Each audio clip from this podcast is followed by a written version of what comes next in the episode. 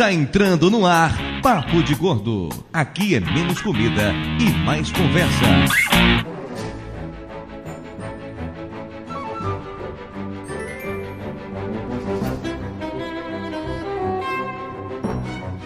Ouvintes de peso, univos! De São Paulo, aqui é Dudu Salles e eu não respeito prazos de validade. Eu sempre achei isso enganação da indústria, uma forma de estimular o contínuo consumo dos produtos para gerar a obsolescência programada dos alimentos. Eu só digo isso. Obsolescência programada dos alimentos. Puta que pariu. E como diria o meu amigo lá do o Marcelo Adnet, é, e aposto que isso é tudo coisa da Rede Globo de televisão, digo mais. É Dona Rede Globo. Dona Rede Globo. O que, o que não mata é penicilina, né?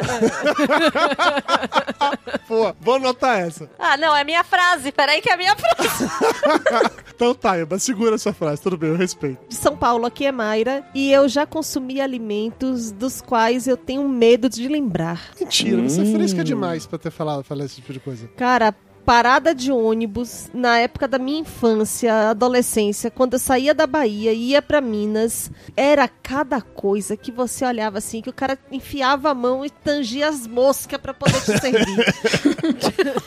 Olha, eu gostaria de dizer que eu já comi coisas numa fábrica na Índia.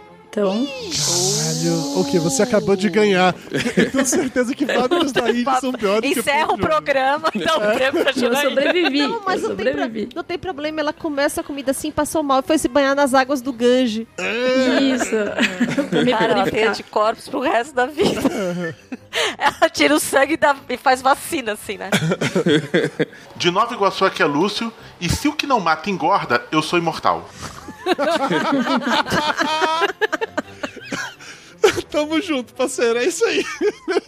De Itajaí, eu sou a Elba e eu fico nervosa pra falar de comida.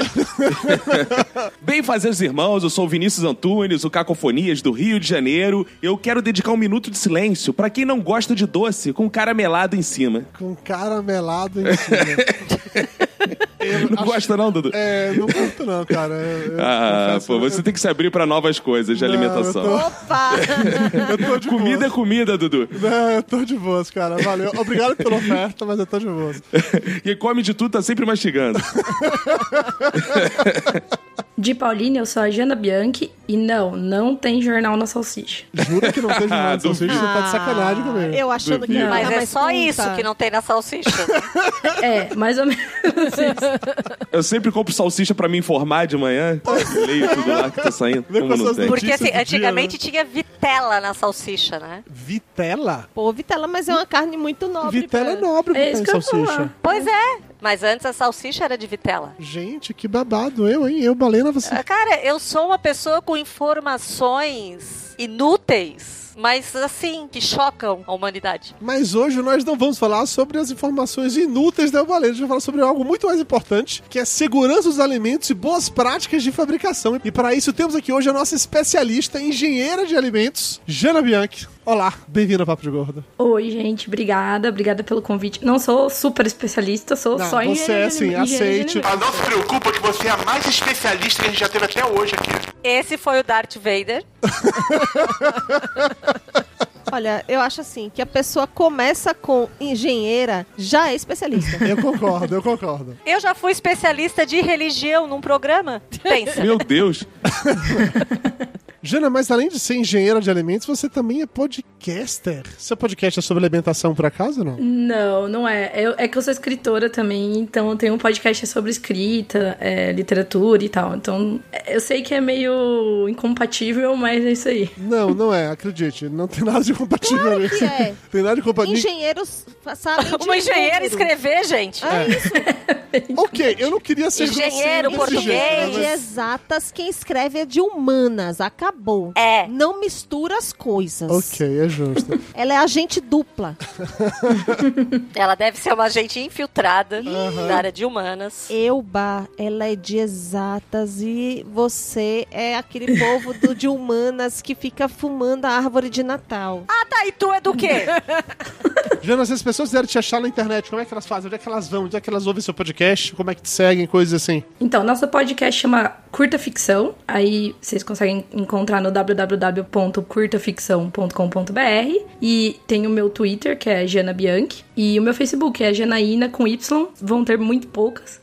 Janaína com Y, Bianchi Pim. Maravilha. Além disso, temos aqui o nosso outro especialista no assunto, porque quando fala de boas práticas e de segurança, ninguém entende mais do que isso do que meu amigo Cacofonias. Sou eu. Pô, um prazer imenso estar aqui depois de dois anos, cara. Eu consegui, fiquei estudando alimentos todo esse tempo pra vir aqui, pô, e poder alimentá-los de informação, né? então vim aqui pra isso.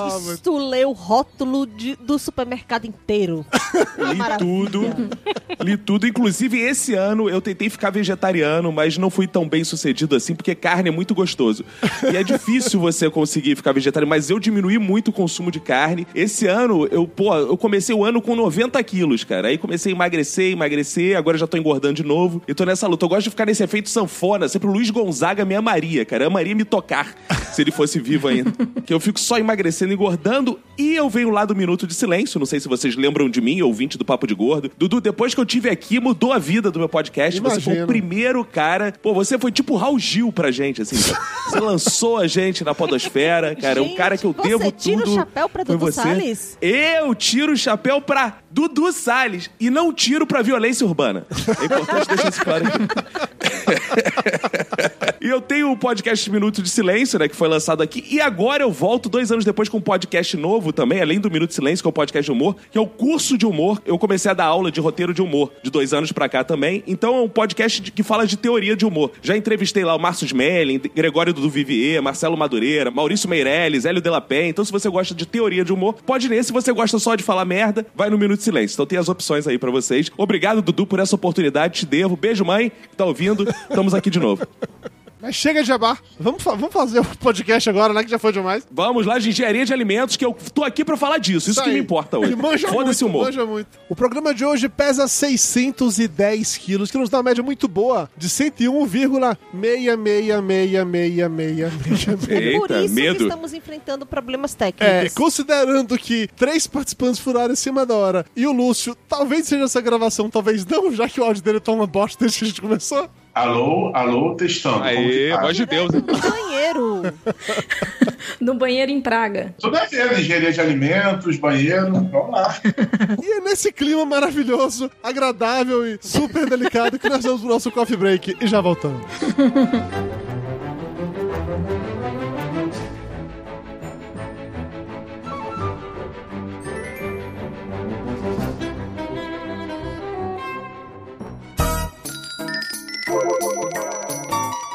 Ainda tem pão? Mara já trouxe o café com o bolo? Isso é bolo de quê, hein? Passa a, a faca. Pô, por favor, me dá esse pedaço de torta aí. Um pedacinho do canto, do canto. Rapaz, Dudu é tão gordo, mas tão gordo, velho, que ele foi batizado no Sil hoje.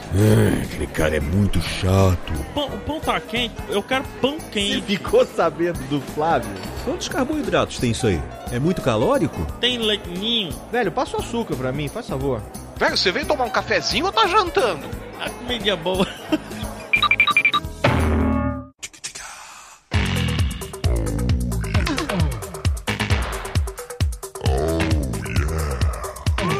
Muito bem, ouvintes pesos. Estamos começando mais uma emocionante sessão de recados. O Coffee Break do Papo de Gordo. E hoje estou aqui sozinho porque tem recado pra caramba. E se eu demorar demais pra falar, já sabe, o programa fica grande, fica de saco cheio de mim. É assim que funciona. Pra iniciar, vamos falar sobre a periodicidade do nosso podcast. Eu acho que vocês devem ter percebido que ultimamente lançamos muitos episódios. Teve um período nesse último mês que, no espaço de sete dias, a gente lançou quatro podcasts diferentes. Quatro. É muita coisa para um período de uma semana. E isso começou a gerar um problema, porque muitos ouvintes ficaram meio que perdidos sobre quando é que sai podcast aqui. Já que entrava no site um dia, tinha um, no outro dia já tinha outro, depois já tinha outro, a galera perdeu o hábito de visitar o site regularmente. O pessoal que assina o podcast pelo feed, por vezes, não conseguia baixar o episódio anterior, porque o novo já saía muito em cima. Então vamos organizar essa bagaça. A partir de agora, toda segunda-feira, vai ter um novo podcast aqui no Papo de Gordo. Vai ter semana que vai ser Corações Peludos, na outra vai ser Drops, depois vai ser Papo de Gordo, depois vai ser Drops, daí vai ser Peludos. E a gente vai lançando um monte de coisa, mas fica definido desde já que a nossa periodicidade é semanal. Toda segunda-feira vai ter um podcast novinho no site ou no seu feed. Outra coisa que eu não sei se vocês notaram, mas o fim de ano tá chegando, né? Já é quase Natal, já estamos a um dia de dezembro, caso você esteja escutando isso no momento em que o podcast foi lançado. E todo final de ano, o que é que tem? O nosso especial de Natal barra Réveillon, barra retrospectiva, barra tudo que você quiser. Tá afim de ajudar a fazer esse episódio especial? Então manda pra gente uma mensagem em áudio, seja por e-mail, seja por WhatsApp, tanto faz, com um comentário, uma provocação, uma pergunta relacionada com o final de ano, que a gente vai discutir isso, vai interagir, vai bater um papo gostoso e vai transformar isso na nossa pauta. Curtiu? Tá interessado? Então vamos lá. Manda um áudio pra gente por e-mail no papodegordo.com.br ou através do WhatsApp no número do PDG, que é o 11 95608 8605. E obviamente tudo isso está anotado aqui no post, basta você conferir lá. É importante destacar, mande o seu áudio até o dia 10 de dezembro ou não dá pra garantir que ele vai entrar no programa. Último recado de hoje: a Comic Con Experience está chegando. Se você escutou o programa hoje, no dia do lançamento, estamos a uma semana apenas da CCXP, gente. Uma semana! E o Papo de Gordo vai estar lá presente de várias, várias maneiras. De cara avisando que o Flávio estará lá no Beco dos Artistas, o Artists Alley, eu não sei pronunciar essa merda, na mesa C07. Então, se você quiser pedir para ele autografar alguma coisa ou comprar um print original, só procurar pelo tio Flávio lá. O Lúcio vai estar com o stand da Marsupial Editora mais uma vez na Comic Con, sempre fazendo sucesso. Esse ano ele terá 11 lançamentos na CCXP, sendo que dessas daí, 9 são HQs nacionais. Se você é um fã do quadrinho nacional, corre lá que vai valer a pena demais, até porque vai ter desconto em todos os livros e quadrinhos. Além disso, vai ter uma nova edição do Encontro Podcast. Isso aí, na sexta-feira, vai rolar uma atividade no palco Ultra às 19 horas e no sábado, uma outra atividade também no palco Ultra às 20 horas. E para arrematar tudo isso, no domingo teremos uma gravação ao vivo do Papo de Gordo. Como eu ainda não sei o horário, só vou descobrir isso ao longo da semana, fiquem ligados nas nossas redes sociais, no twitter.com.br papo de gordo, no facebook.com.br papo de gordo e no instagram.com.br papo de gordo para pegar mais informações e para também acompanhar nossa cobertura ao vivo vai rolar stories, vai rolar vídeo, vai rolar live, vai rolar coisa pra caralho. E antes de acabar, rapidinho vamos para o Rice Guy.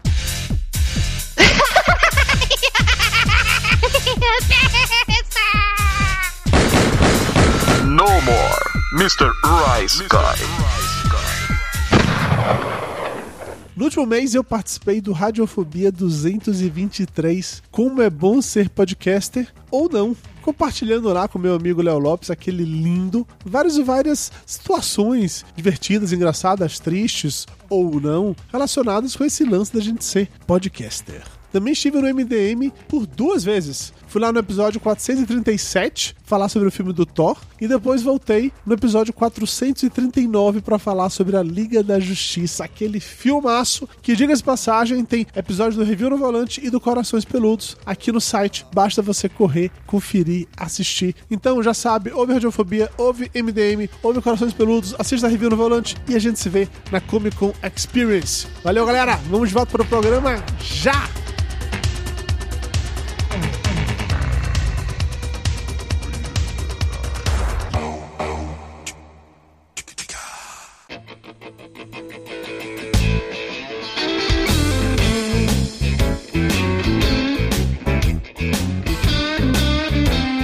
Estamos de volta! E na falta de um momento cultural de responsa, eu preciso começar com uma pergunta muito importante pra você, Jana. Afinal de contas, o que diabos faz um engenheiro de alimentos? Que o cientista de curiosidade eu nunca soube. Constrói prédiozinho de batata frita, né? É, na verdade, faz é macarrão parafuso. Achei que construir supermercado, pô. Pô, deve ser engenharia foda mesmo fazer macarrão parafuso, hein, velho? Complexo isso aí. Você viu? Não, mas ó, a explicação didática vai é assim: o engenheiro de alimentos ele cuida do alimento do momento em que ele é colhido, se for um vegetal, né? Ou abatido, se for um animal, ou pego, se for um ovo, enfim, até o momento que a pessoa ingere o alimento. A partir do momento que o alimento começa a reagir com o corpo dela, isso é, né? Ela começa a processar o alimento para transformar em nutrientes, enfim, isso quem cuida é a nutrição. Antes disso, quem cuida é engenharia, engenharia agrícola, agronomia, enfim. Vocês cuidam a parte boa e o cocô fica pros outros, né? É, entendi. Depois que você. Depois que você mastigou e engoliu, aí entrega a Deus. Aí já a gente já passa. Isso, passou o bastão. Aí é nutricionista. Mas aí nesse meio a gente cuida de toda a parte de processamento, considerando que é, é mais ou menos assim. Outra maneira didática é: é uma engenharia química só que com uma coisa que tem várias peculiaridades, porque o engenheiro químico, se o negócio tiver um gosto ruim, um cheiro ruim, se estragar é, fora da geladeira, enfim, não tem problema, né, teoricamente. Mas o alimento tem uma série de, de outros fatores de aceitação além da segurança e além de você produzir o alimento que você quis, né? Tem a questão estética, tem o sabor, tem Sim, sim. textura, tem um monte de coisa, né, envolvida aí. Todas as partes sensoriais do alimento a gente tem que considerar, né? Então, não só o, o- sabor, que é o, o aroma, mais o gosto, né? Como também a textura. Tem uma, uma parte que é, em português, não- em inglês eles chamam de external cues, que é tipo coisas externas que o consumidor considera. Então, o preço do alimento é, influencia na cabeça dele quanto ele vai gostar ou não. A marca, se tem alguma coisa falando que ele é diet, se tem alguma coisa falando que ele é orgânico, tudo isso tem toda a parte psicológica, entendeu? Do consumidor também. Mas isso envolve também engenharia de alimentos? E envolve engenharia de alimentos. Tem engenheiros de alimentos que cuidam de, dessa parte sensorial, a gente chama de, de análise sensorial, a disciplina que cuida disso, né? Tem engenheiros que cuidam da parte de rotulagem, de marketing, inclusive, porque o marketing de alimentos tem, por conta dessas particularidades, precisa de, algum, de profissionais que tenham consciência disso, não necessariamente engenheiro de alimentos, né? Então tem um monte de, de coisas envolvidas. Tira uma dúvida, todo alimento industrial tem um engenheiro de alimentos por trás? Provavelmente, ou um engenheiro químico, pelo menos um engenheiro químico ou engenheiro de alimentos, porque, brin assim, brincadeiras à parte, são profissionais que têm é, uma base de conhecimentos muito similar, né? Então você vê muitos engenheiros químicos trabalhando na indústria de alimentos, muitos engenheiros de alimentos trabalhando na indústria química e tal. É, mas com certeza tem, tem um- uma pessoa especializada em processamento. Vai ser um engenheiro de alimentos, um, cien, um cientista de alimentos, né? Um técnico em alimentos, no mínimo. Teve um engenheiro por trás do miojo, então tem alguém que projeta o miojo. Você pensa é, isso, que três minutos, tá? Sim, sim, não, com certeza. Aí, assim, tem a questão, não quer dizer que um engenheiro de alimentos que criou, né? Mas o engenheiro de alimentos é que vai possibilitar que você faça miojo em escala industrial. Uma coisa é você fazer na sua casa, né? Então, por exemplo, é por isso que a gente não encontra, por exemplo, até hoje, eu nunca vi caldo de cana industrializado. Por quê? Porque se você for processar termicamente, ele mela, né? Não tinha um caldo de cana que era tipo esse suco em pó, tangue? Vixe, nossa, mas aí assim. Tinha, é- tinha, eu lembro disso, cara. Eu lembro disso. Sumiu do mercado, né? Talvez que era ruim, Devia né? uma merda Talvez. ruim.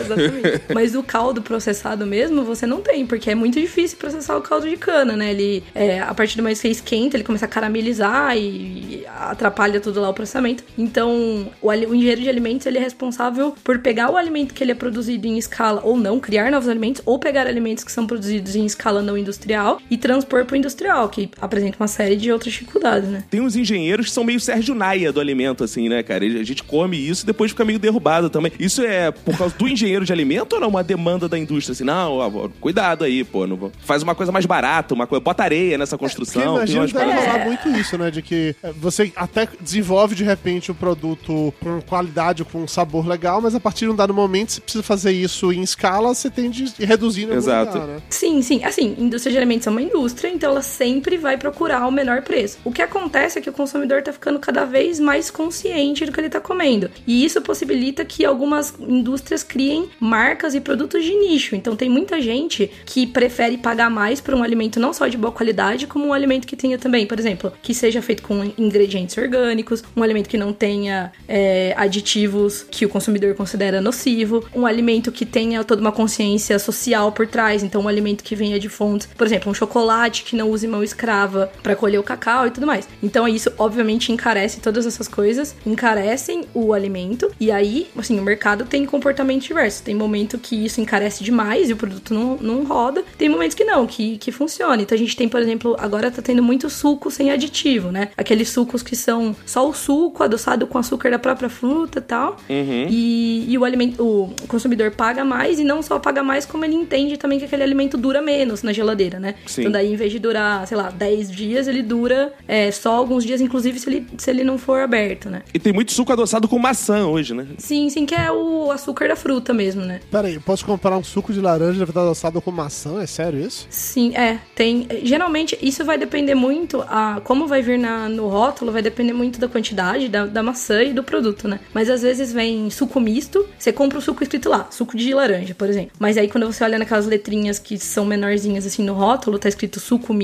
Ou então, se depender. Eu não, eu não sei muito, porque as legislações no Brasil são todas meio confusas e até meio contraditórias, assim. Mas pode ser que tenha algum que, que não vem isso, mas se você olha atrás, tá escrito lá, adoçado com polpa de maçã, por exemplo. É, tem uma limonada que eu compro, às vezes que ela vem assim, limonada. Aí tu olha atrás, tem mais maçã do que limão, cara. Mas o gosto predomina da, li- da limonada porque o limão é muito forte. É, é engraçado isso, quando a gente, tá- a gente foi pra Disney uns três anos atrás, foi no Walmart comprar umas paradas lá, né? E eu fui comprar um negócio que era tipo um bolo de carne. é, era meatloaf, meatloaf. E aí eu fui olhar no, no rótulo, o rótulo falava assim, tinha 60% de carne, sabe? O 40% de carne, uma parada assim. Falei, gente, mas isso aqui é um bolo de carne. Ele deveria ser apenas carne.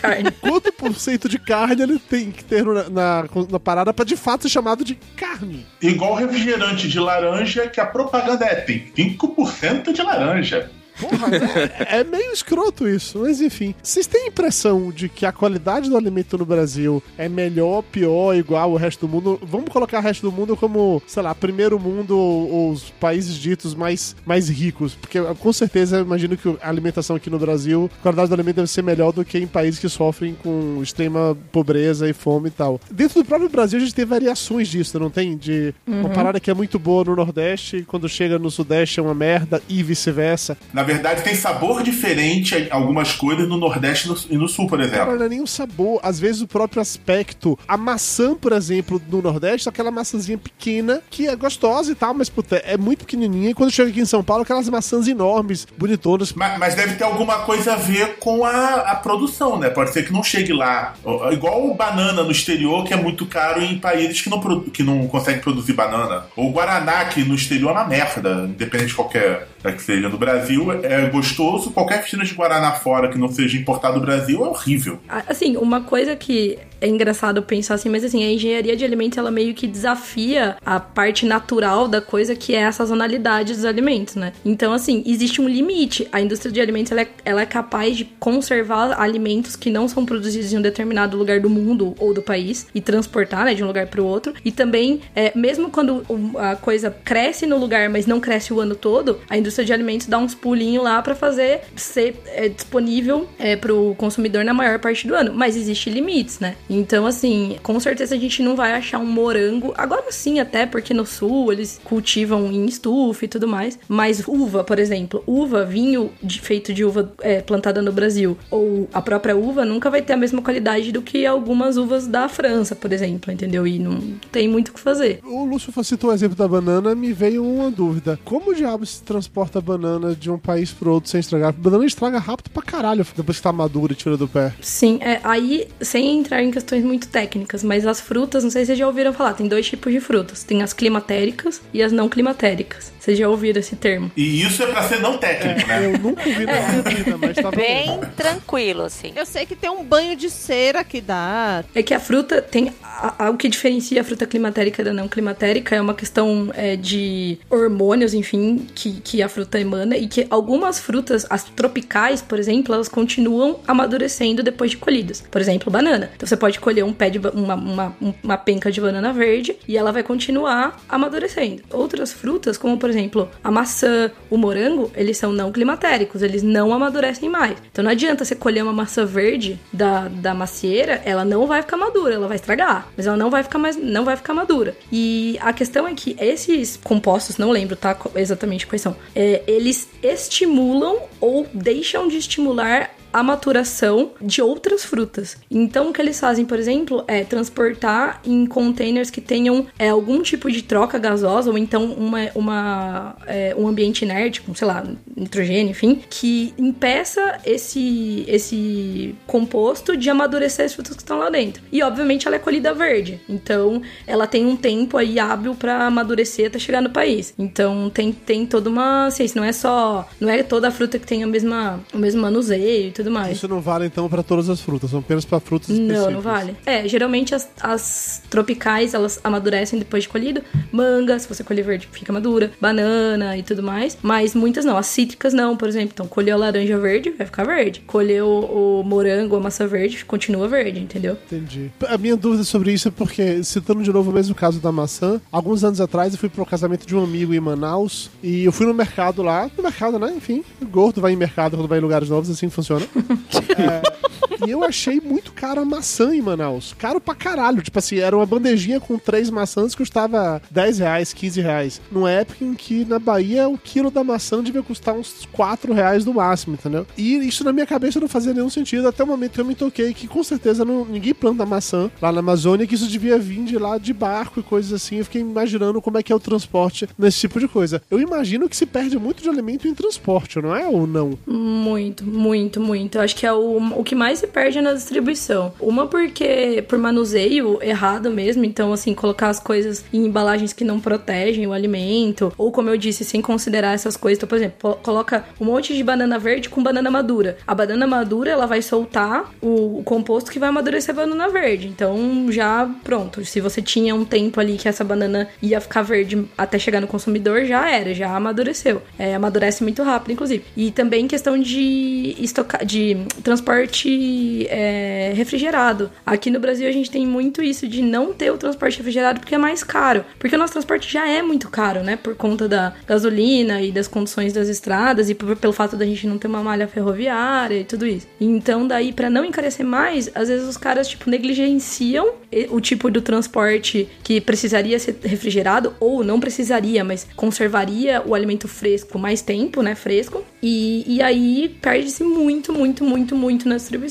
Assim, absurdo. 50%. E aí- 50% Você tá se perde. 50% de se perde, você tá de sacanagem. E é uma 50%. matemática que pra mim não Caraca. faz sentido. Porque assim, você joga fora metade do que você produz para não investir numa forma de, de transporte. É que daí você entra numa coisa ética, né? Porque alguns alimentos aqui no Brasil são muito baratos. Então vale a pena você perder banana, por exemplo, do que comprar um caminhão refrigerado que você não vai transportar só banana. Você vai transformar, você vai transportar banana e você vai transportar, sei lá, enlatado, por exemplo. O enlatado não vai estragar, você não precisa carregar no, no refrigerado. Tô dizendo assim, da perspectiva de uma empresa de transportes, né? Então não, então perde, perde, paga e beleza, entendeu? Não tem o, o, o, o alimento nesse momento, ele é interpretado muito como uma mercadoria, como qualquer outra, entendeu? Ma- Mas essa lógica de perder metade da, de um transporte, estamos falando só de coisas naturais ou, sei lá, tudo? Feijão, que arroz, essas coisas duram mais, A latas... conta, não, é, a conta é de, é tudo, assim, é tipo o que é produzido versus o que chega na mesa, entendeu? Aí você perde, claro, nesse, nesse 100% tem o Inclusive que carga, você perde. inclusive carga viva, não? Porque eu lembro Sim, que quando eu sim. morava. Galinha que morre. É, po- porcos, muito se perde também, né? Uhum. Agora tá, a gente vê mais, por exemplo, galinha só ser transportada durante a noite, né? Que é a, a recomendação por conta do calor. É, mas antes a gente via, né? Bastante. Você tava na estrada, você via durante o dia aquele caminhão cheio de galinha e perde muito, morre mesmo. Galinha, porco. Pô, e quem nunca ficou atrás de um caminhão de galinha, pior que caminhão de lixo, né, cara? Você fica.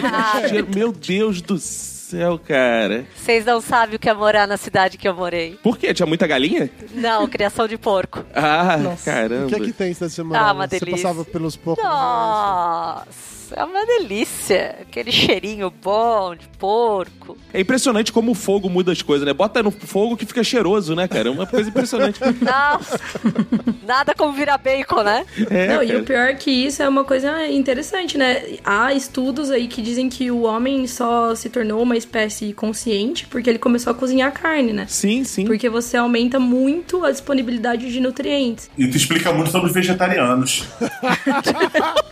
Que ataque Os crudívoros, né? Os crudívoros. Que ataque Eu quero muito dizer que quem falou isso foi o Lúcio e que todo mundo que for reclamar tem que direcionar para ele o seu ódio. Mas nesse momento que ela fala isso, ela está aqui comendo uma carne que ela acabou de assar no forno, entendeu? E comendo do meu lado. É que o meu áudio tá ruim, eu tenho que guardar ele só pra momentos que realmente valem a pena. E se a carne é vegetariano, vale a pena.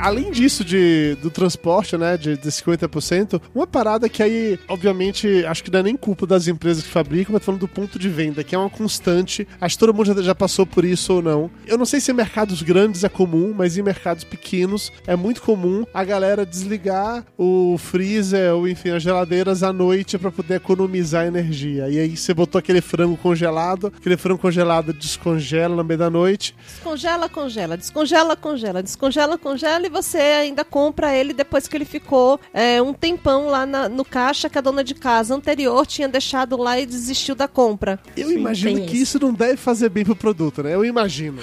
não. Antigamente aqui no Rio de Janeiro tinha um supermercado chamado Sendas, que faliu, né? E, cara, quando você comprava frango, às vezes parecia que ele já vinha na formato de canja dentro do saco, assim.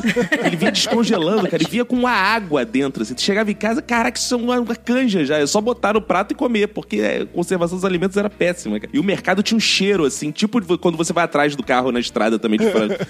É, coisa Eu impressionante. lembro uma vez, velho, de. E aí vai muito nessa coisa de, de como gente velha tinha os hábitos merda que a gente repete até hoje, né? Eu lembro se era minha. é, não, era, era meu tio, meu tio que falava isso. Quando você ia no supermercado, a primeira coisa que você tinha de fazer era passar a parte lá de congelados e pegar o frango congelado, colocar no carrinho e aí você fazia todas as outras partes de compra que ia pegar. Por quê? Porque o frango ia descongelando ali e ia soltando água. Porque na hora de passar lá no caixa, passava no quilo, no peso. Então era pra poder garantir que ia sair mais barato. Então você pagava pra levar gelo. E, cara, era, Bela era um dica, negócio que na minha família fazia todo sentido do mundo, entendeu? Todo mundo sempre agiu dessa maneira, não. É isso aí, faz sentido, cara. Tô pagando mais caro pra levar gelo, porra, nada a ver e tal. E eu também imagino que E essa. aí, naquele calor da Bahia, Parando pra pensar bem, sem né? ar-condicionado, porque naquela época não tinha ar-condicionado. Eu imagino que talvez não fosse a coisa mais recomendável do mundo. Eu imagino, né? Não tenho certeza também, né? Pior que faz todo sentido, na verdade. De fato, faz sentido. A indústria de alimentos, ela tem também, é nessa, nesse lance de diminuir custos e tudo mais, uma das coisas que entra nessa equação é você vender água, fato. Congelada, agregada, por exemplo, amido, que é uma coisa que segura a água e tudo mais. Mas com certeza, do ponto de vista microbiológico, tipo, péssimo. Porque o que acontece é que tem algumas faixas de temperatura em que alguns tipos de micro-organismos crescem. Não, né? Obviamente não significa que na temperatura ambiente qualquer coisa vai estar contaminada. Mas o problema é que quando você passa por uns determinados patamares. Então, por exemplo, a gente tem lá o produto congelado. O produto congelado tá, sei lá, menos 15, por exemplo. Tem alguns, alguns micro-organismos que em zero grau, por exemplo, eles se crescem e tal e, e, contaminam o alimento. Em condições normais, o nosso alimento não chega a zero grau. Então o bichinho tá lá, esporulado, tá lá dormindo, né? Só que quando você congela menos 15 e ele passa por zero e ele, você deixa ele a zero por um tempo, aí já era, entendeu? Então, é, não, microbiologicamente falando, não é uma boa. E aí a melhor parte é quando descongela, ele cresce, aí congela de novo. Isso. E aí, sensorial também já foi embora, né? Me tira uma dúvida, Jana, so- de novo sobre essas coisas de o que pode ou não pode fazer, com o tempo pode ou não pode. O meu pai, meu pai é uma pessoa muito sui generis, pra usar um termo é, bom assim. E meu pai, ele tem um hábito de. Ele compra carne, fazer churrasco, que a carne sobra. Não necessariamente ele chegou a temperar, colocou sal, tá? Às vezes sim, mas não necessariamente. E ele coloca no freezer de casa pra congelar, pra poder fazer de novo em outro momento específico aí quando rolar. Só que ele deixa as carnes congeladas, às vezes, por muito tempo. Quando eu digo muito tempo, eu tô falando de mais de um ano, entendeu? Tá. E aí passa um ano, ele tira a carne congelada pra poder fazer o churrasco naquela coisa. Não, tá boa, tava congelada, tá, tudo congelada. certo, não tem problema nenhum. Existe, tipo assim, um- uma limitação de quanto tempo você pode manter carne É, congelada? se chama criogenia. Cara, deixa eu só completar com uma informação também. Às vezes a gente deixa a carne congelada tanto tempo aqui em casa, quando eu vou tirar, parece que ela já tá assada, que ela sai meio marrom, assim, já. Exatamente isso. Tá mais Essa- escurinha assim, né? Ela Não precisa nem É, ela selar, ela, cozinhou já tá gelo, né, cara? selada, né? É de boa. Exato. É, não, tem uma limitação. Eu não sei falar assim, tipo, o cada alimento, porque também depende muito das condições em que ele tava antes e das, né, de manuseio e das condições no momento do congelamento e também da estabilidade desse congelador. Nesse tem caso, isso também, tá né? super tranquilo, porque assim, ele comprou na Feira Livre, numa cidade chamada Amargosa, no interior da Bahia. Ele abateu o boi ali. É, esse boi provavelmente foi abatido no campo, Aham. foi levado pra Feira Livre, ficou ali exposto Que não Durante tem a câmera feira, frigorífica na feira livre, do lado de fora mesmo. Tá Mas era um boi orgânico. Era um boi orgânico, Então. com certeza. Saudável, muito saudável. Aí ele pegou, ficou um tempo com essa carne do lado da churrasqueira também, né? É, Muitas calorzinho. pessoas falando por cima, Basicamente o dia né? inteiro fazendo esse churrasco para depois congelar a carne por um ano. Então você vê que assim, a carne ela é uma sobrevivente nesse caso. O pior que você tá zoando, mas você lembra que na- no, no nosso casamento lá na, na Bahia no passado, que eu falei que eu queria comer carne de bode. Meu pai comprou carne de bode, eu comi carne de bode lá dos negócios, sobrou carne de bode e ele congelou. Quando chegou no São João desse ano agora, um ano depois, é, minha irmã teve Ele lá com, com descongelou. o namorado e ele descongelou esse negócio pra ter essa carne de bode. Boa, aniversário do bode. pra celebrar, merecia bolinho e tudo, né? É foda isso. o boi que congela os ovos da mosca varejeira que pousou em cima enquanto tava do lado de fora, tudo isso. Aí quando sai, é toda uma nova geração, entendeu? Imagina só, moças duram tão pouco, né? Ela vai ter a oportunidade de ver o futuro. Isso, a vida continua. Dá pra extrair o DNF do Jurassic Park, só de boi.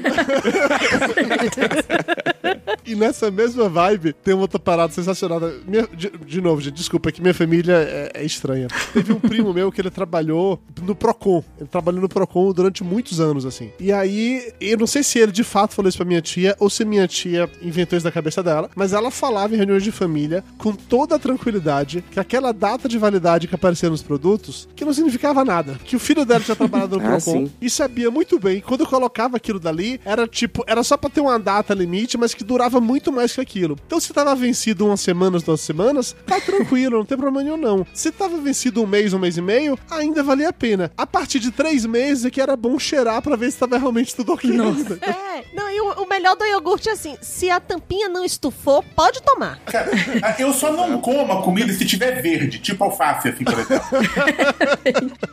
Eu tinha uma amiga que ela fazia o seguinte: ela ia naquelas promoções de mercado, assim, quando tava pra estragar, que é mais barato, sabe? Aí comprava uma porrada, quando passava da validade, pelo menos tava na promoção, comprou tudo barato, sabe? Ia consumindo. É justo, cara. Era pra pegar o preço mais Vou baixo. falar uma coisa que pode ser polêmica, tá? Então, interpretem isso com muita sabedoria. Mas é o seguinte: a data de validade de um alimento, ela é baseada na questão sensorial ou microbiológica que vai vencer, por assim dizer, primeiro. Então, por exemplo, uma bolacha tem a questão de ela estar murcha ou não. E geralmente no nosso clima e com as embalagens E, que e se for biscoito?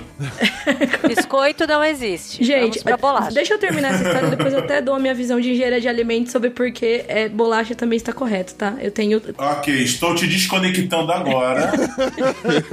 uma bolacha barra biscoito, ela murcha. E no nosso clima, ela murcha antes dela estragar microbiologicamente, porque não tem um teor de água muito alto na bolacha. Então, beleza, ela é relativamente estável microbiologicamente. Só que quando a indústria vende o alimento, ela precisa garantir que quando você consome dentro do prazo de validade, ele vai estar exatamente dentro do padrão do alimento recém-produzido, certo? Então, isso significa a crocância da bolacha. Ninguém quer ir lá aí comer a bolacha ou biscoito, que deveria ser crocante e tá murcho. Então ele vai colocar lá, ah, vamos dizer, não sei, seis meses. Seis meses de validade, porque por, depois de muitos testes que são feitos sensoriais também, é, a textura da bolacha, do biscoito, começa a decair depois de seis meses. Então, ó, seis meses é o prazo. Significa ou não que dali outros seis meses aquela, vai estar tá murcho o biscoito, mas ele pode estar microbiologicamente estável, entendeu? Ou seja, ele ainda não vai te fazer mal, você ainda não vai ter É, lá, mas- caganeira se comer, ele só vai estar Isso, murcho. exatamente. Exata- É a mesma coisa de alguns alimentos que tem, tipo, tem uma data de validade, mas na tampinha tem. A data de validade pode ser daqui a dois meses, mas são três dias depois de aberto, por exemplo. Isso, isso, isso. É uma outra, outra questão. Mas mesmo, por exemplo, mesmo o iogurte, vamos dizer iogurte. Se a data de validade dele fechado é três meses, é porque aí sim, em três meses, porque o iogurte não tem nada sensorial que, que com o tempo decai. É geralmente uma questão microbiológica por ser um alimento muito nutritivo pra nós e, obviamente, para os micro-organismos. Então tá, então beleza. Aquele três meses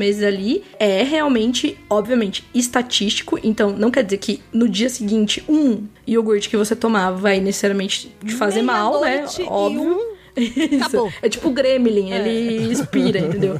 Isso não. Então, assim, sei lá, às vezes aqui, ah, tem alguma coisa vencida, mas que eu sei que tem uma certa segurança, eu falo pra minha mãe, pode comer, mãe. Não vai morrer. Olha a engenheira! Se a engenheira falou, tá falado, eu acredito plenamente. Mas, mas eu uso, eu faço toda uma, um- uma análise de risco, evitar né, esse consumo. Você acabou de de corroborar a teoria da minha tia, de que aquela data de validade não quer dizer nada. Então, a vida inteira que eu não respeitei data de validade estava certa. Muito obrigado, É, não é você. assim que não quer valer, não vale nada? Então, eu falei pra vocês considerarem com muita sabedoria essa informação. Entendi, entendi. Não é uma coisa eterna, tá? Tu viu bem. Eu confesso a você que eu não acredito nessas paradas do tipo, após aberto eu consumi até três dias. Eu sempre acho que isso é mentira. Eu mantenho coisas abertas na geladeira durante muito mais tempo que isso e nunca tive problemas. Então eu também acho. Enquanto a geladeira não se transforma naquela da família dinossauro, que as coisas ficam tentando fugir de dentro delas, pra Dudu tá ótimo.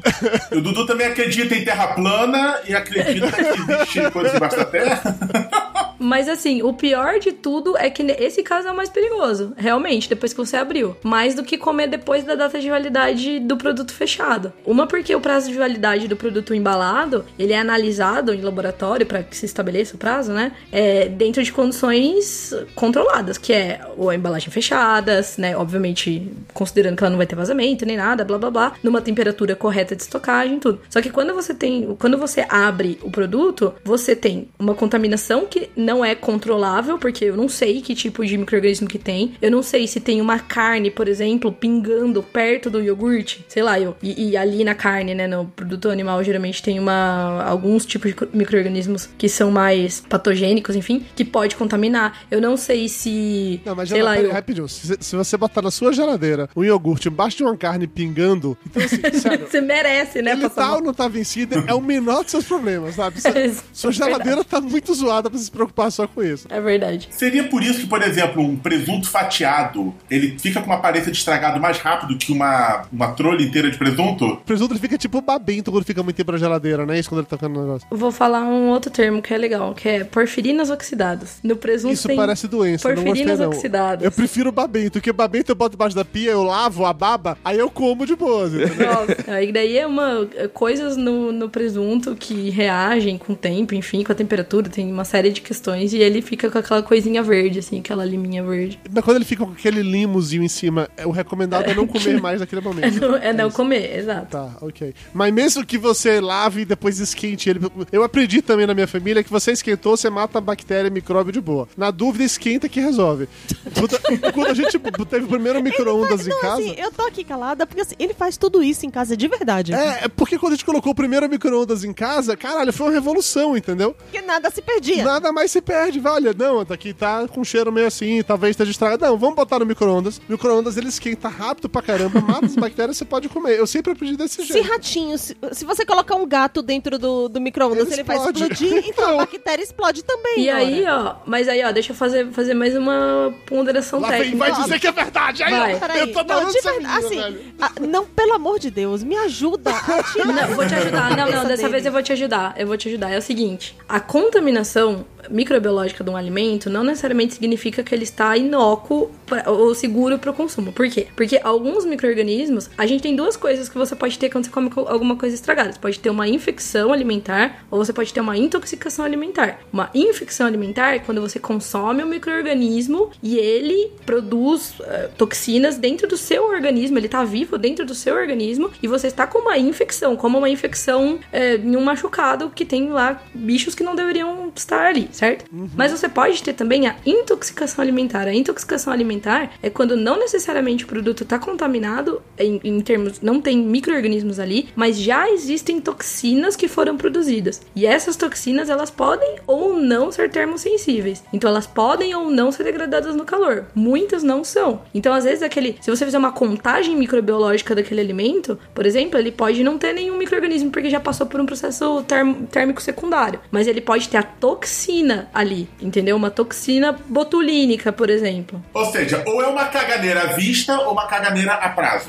Esse, esse- pior que é exatamente isso. É exatamente isso. O que diferencia uma da outra é, é realmente isso. É o tempo que você manifesta os sintomas depois que você come o alimento suspeito ou contaminado, né? Se você for analisar lá. Porque a intoxicação é muito mais rápida, mas ela passa mais rápido também. Então você comeu a toxina, passou malzão depois de algumas horas. Aí, tipo, eliminou toda a toxina, beleza. Você tá supostamente bem de novo. A intoxicação não, a intoxicação é séria. É, você passa mal por por um tempo até. E você tem um tempão desde a época, desde a hora que você comeu até você incubar o bichinho e, e começar a passar mal. Você tá entendendo, Dudu Salles, por que, que eu falo com você, por exemplo, que o queijo, quando ele começa a dar aquela, o bolorzinho ou branco ou verde. Não, não, não, não, dá na vida. Se é você Vira arrancar, se você arrancar a pontinha dele, não resolve. pode arrancar a já veio. Aquilo ali verdade. que você tá vendo é a ponta do iceberg. Sim. O fungo tá lá por dentro. E no caso de fungo é pior ainda, porque o fungo ele tem é, uma, uma. Eu não vou lembrar os nomes mais das partes do fungo, mas ele tem a parte visível e ele tem tipo a raizinha do fungo. E a raizinha do fungo é invisível, né? Então ela tá lá no meião do queijo. Se eu não vi, e não produzindo existe. Toxina, entendeu? Vira gorgonzola, gente. Para com isso. É,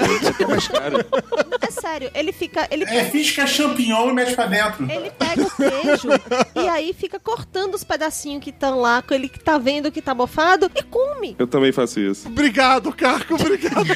Eu vou cortando até ficar só aquele miolo do queijo assim, aí, pô, bota pra dentro e pronto. Tira aquela casca branca. Pode ser que dê uma caganeira no dia seguinte? Pode ser, mas pelo menos você já comeu queijo, né, velho? Não desperdiçou, acho justo isso. Mas vale a pena tanta gente passando fome, né, cara? Não, não pode deixar. Uma outra coisa que precisa observar é também quem tá comendo isso em, em questões imunológicas também. Porque isso é uma coisa que ela é, geralmente é negligenciada, assim, quando a gente fala em geral sobre estabilidade de alimentos e tal, e segurança alimentar. Mas tem uma série de questões, assim, por exemplo, uma coisa é você comer, a gente comer, a gente tem, tipo, saudável e tal. Outra coisa é uma pessoa desnutrida comer, uma criança, um idoso, uma pessoa Entendi, doente. Tudo isso diferencia. No nosso caso é ruim só pro fungo, né? Porque pra gente. Exatamente. Mas, por exemplo, uma coisa que acho que agora que eu vejo o pessoal meio consciente disso, mas é, até então, assim, muita gente não sabe, talvez vocês nunca tenham ouvido falar. Mas, por exemplo, o mel, ele é um produto que tem altíssimo teor de açúcar, né? Então ele tem basicamente zero contaminação microbiológica, ele tem basicamente vida eterna, assim, falando curto e grosso, porque o, sal- o, o mel tem muito açúcar. Mas pera, em qualquer lu- lugar ele pode ficar do lado de fora da geladeira que ele tem, dura pra sempre? Basicamente dura pra sempre. É bem isso. O mel, sim. O mel, ele tem um teor tão alto de açúcar que existem bactérias que crescem em alto teor, alto teor de sal e de açúcar, mas não todas são, são patogênicas. Então, o, sal- o, o mel, beleza. O mel, ele é muito estável. Mas o que acontece? O mel, ele é produzido pelas abelhas, né? Obviamente. E as abelhas, elas têm contato com o chão e tal, onde tem um, um micro-organismo, vocês já devem ter ouvido falar, porque ele tem muito a ver com botulismo, né? Que é o Clostridium botulinum. não, desculpa, eu nunca ouvi falar. Não, eu, eu não sei. É que tu nunca foi mãe. Isso, exato. Talvez, Elba. O, o Clostridium, ele fica no chão, né? Ele é um esporo, ou seja, ele é inócuo quando ele tá em condições que não são boas pra ele e tal. Então, beleza. E a gente consome o mel com esporo de Clostridium e não tem problema na condição ali do mel. Mas se você dá isso pra uma criança ou pra um idoso, por exemplo, você pode ter problema. Então, é não é recomendado que crianças, se não me engano, acho que até 3 anos consumam mel. Por isso. É nesses momentos que, que eu, vou, vou citar um- uma frase do Pedro Duarte, do Bacanudo, mas que hoje em dia não faz podcast nenhum, que é assim, baiano aprende desde de cedo a ser espartano. A Bahia é Esparta do mundo moderno. Porque eu, desde criança, na minha casa, eu tava Toma com tosse, mesmo. gripado, não sei o que lá, meu pai me fazia o quê? Tacava mel goela abaixo, porque na, na mentalidade dos meus avós, não sei de onde veio essa merda, mel era, quando tava tossindo, você tomava mel que melhorava. Então você começava a ficar doente, toma mel. E eu odeio mel até hoje. Eu detesto mel, porque eu comi tanto mel quando eu era criança, que só de sentir o cheiro de mel me dá enjoo. E eu poderia ter morrido, porque eu com certeza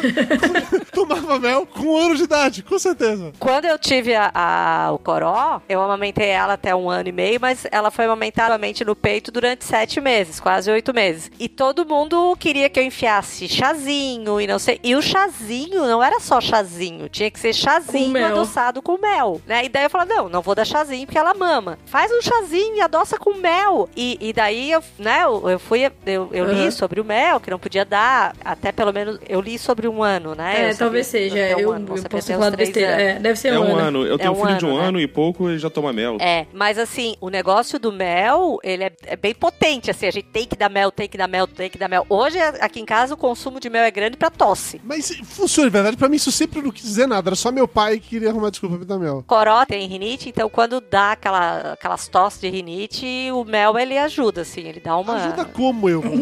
Não sei, alivia a tosse à noite. À noite ela acorda tossindo, toma mel e ela consegue dormir sem tossir. Não sei se é Eu psicológico o negócio, mas é que resolve. Putz, é pra lubrificar, toma, toma azeite. Azeite vai lubrificar mais. A minha mãe me dava café com manteiga. Toma KY logo, pronto. Criança Lúcio!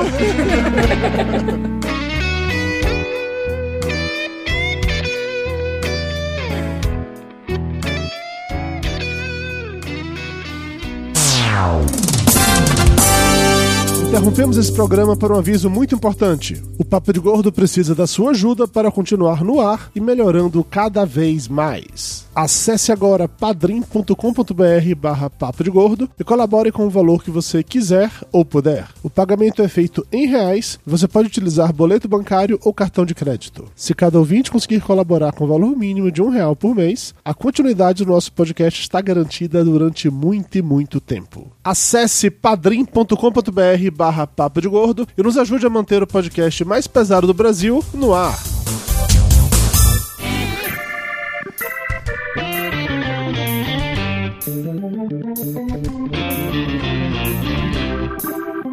Ainda nessa de coisa que, o- que os velhos ensinavam pra gente que não faz o menor sentido. E se bem que eu acho que isso não é nem coisa de velho, isso toda uma indústria de geração fazia, que era o lance de guardar ovo na porta da geladeira, que teoricamente não deveria, porque estraga mais rápido. Era isso, dona Mayra? Você que tem essa teoria dos ovos aí? Não, é que vivo ouvindo as coisas, os cozinheiros que falam sobre segurança alimentar e tudo mais, e eles criticam exatamente as pessoas que guardam ovos e outras coisas mais perecíveis, Tipo no caso, queijo. tipo queijo na porta da Mas- geladeira. Toda geladeira coloca aquele buraquinho de ovo na porta da geladeira. Exatamente. E aí vem a minha pergunta à nossa amiga engenheira de alimentos. De fato, colocar ovo na porta da geladeira não é uma ideia muito inteligente? É que assim, eu não sei qual é a diferença do perfil de temperatura dentro de uma geladeira. De fato, eu acho que a porta da geladeira é onde tem mais incidência de calor quando você abre, né? Você fica abrindo, o negócio tá ali no fundo da geladeira, daí você recebe menos ar quente, vai, por, por assim dizer, do que na porta. Mas eu acho, é um achismo bem achismo, tá? Que não é relevante. Até porque você não vai abrir sua geladeira e deixar ela aberta, até porque daí também vai Depende, toda se a geladeira ficar quente. Salles, vai. É, depende. Às, às vezes quando tá quente, entendeu?